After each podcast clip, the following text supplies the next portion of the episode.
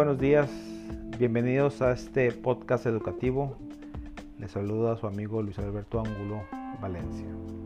El día de hoy les hablaré sobre los estilos y estrategias de aprendizaje.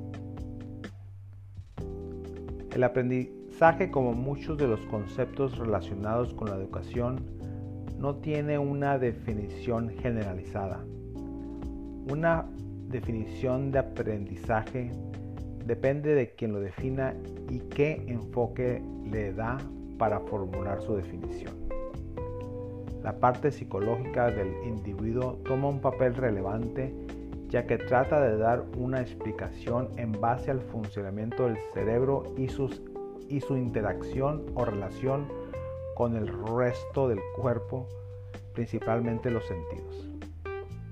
El ser humano desarrolla habilidades del método o del estilo del método de aprendizaje que pondremos en práctica. Para empezar un proceso de aprendizaje debemos saber quiénes somos, cuáles son nuestras competencias con la finalidad de saber qué es lo que más nos gusta hacer y qué nos provoca una satisfacción emocional. En otras palabras, ser capaces de desarrollar un autoconocimiento a la par al desarrollo del atributo de una competencia de conciencia ética y cívica para la toma de decisiones. Sin importar la edad, se puede seguir aprendiendo y reconfigurar tanto las ideas como las conductas. Esto se debe a que nuestra conducta y nuestro pensamiento tienen injerencia directa en la manera, en la manera que el cerebro establece nuevas vías neurales, neuronales y tiene la capacidad de reconstruirse. El cerebro nunca deja de cambiar y por lo tanto nunca dejamos de aprender y de transformarnos.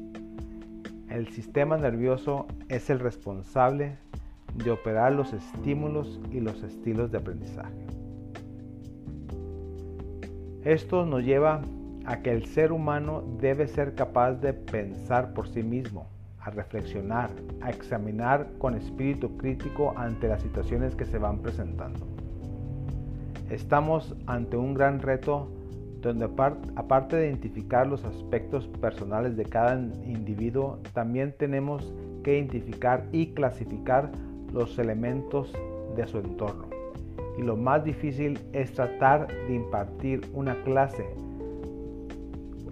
donde se nos presentan grupos de 40 alumnos en promedio con rasgos y habilidades heterogéneos.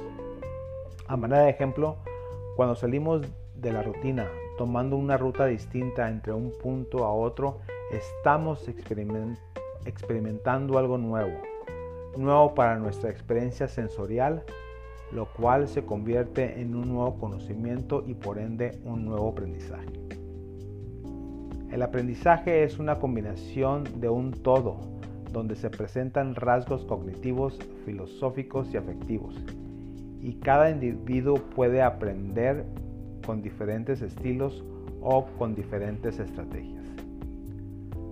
Para una definición de aprendizaje, donde el aprendizaje es un cambio, perdura en el tiempo y se da en base a la experiencia. En otras palabras, el aprender es un proceso por medio del cual una persona se apropia del conocimiento de sus distintas dimensiones. Acompañado a estas estrategias de mediación, a manera de ejemplo,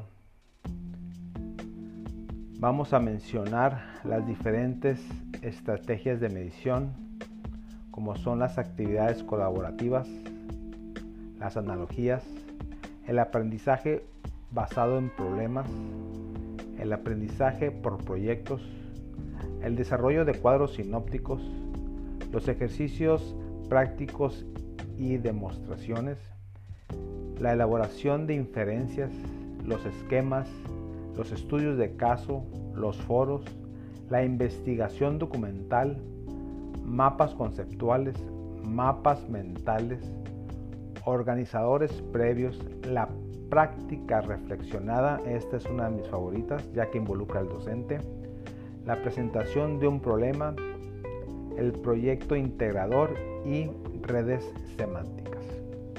Acompañado de estas estrategias de mediación pedagógica, tenemos